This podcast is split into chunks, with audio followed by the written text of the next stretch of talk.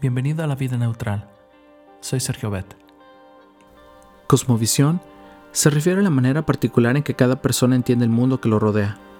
Es algo así como unos lentes que sin darnos cuenta nos colocamos para darle sentido a la realidad. ¿Por qué es tan importante la cosmovisión? Porque a cada minuto estamos siendo bombardeados por mensajes que sutilmente nos intentan vender un sistema de valores que con frecuencia contradicen nuestras creencias básicas. Y lo peor es que no estamos en guardia. Un ejemplo como el que voy a mencionar nos ayudará a entender un poquito sobre el tema.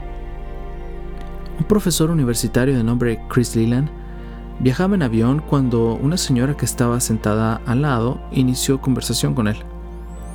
¿A qué se dedica usted? le preguntó la señora. Enseño cosmovisión cristiana, responde el profesor. La señora no entiende qué significa eso, pero el profesor nota que ella tiene un libro en sus manos. Noto que está leyendo algo. ¿Le gusta? Muchísimo, responde la señora. Dice que debemos amarnos unos a otros. Entonces viene la pregunta.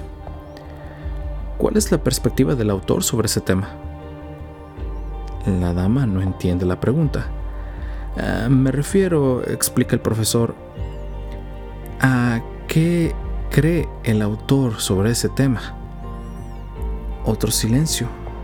Luego la señora dice lo que el profesor ha escuchado tantas veces en conversaciones similares.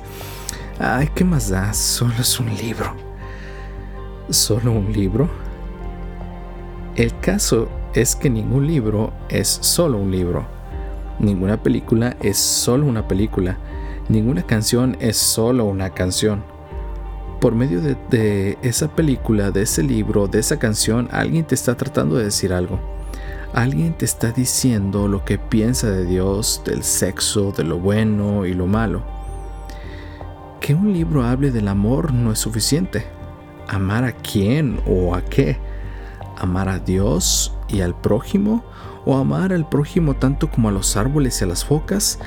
Ah, ¿Seguiremos entonces consumiendo o utilizando las ideas que los medios de comunicación nos presentan sin siquiera preguntarnos qué concepto de la vida nos están vendiendo? ¿O usaremos nuestro propio discernimiento para exponernos solo a lo que es verdad, lo que es digno de respeto, lo que es recto, tal como lo dice Filipenses 4.8? En último término, sin darnos cuenta, terminaremos asemejándonos a lo que contemplamos. Tengan cuidado, no se dejen llevar por quienes los quieren engañar con teorías y argumentos falsos. Colosenses 2.8 Si te gusta este podcast te invito a compartirlo con tus amigos y hagamos que este proyecto crezca. La vida neutral, con meta hacia la eternidad. Capacítame, Dios mío para discernir hoy entre lo santo y lo profano. Pon tu vida neutral, deja que Dios tome el control y Él hará.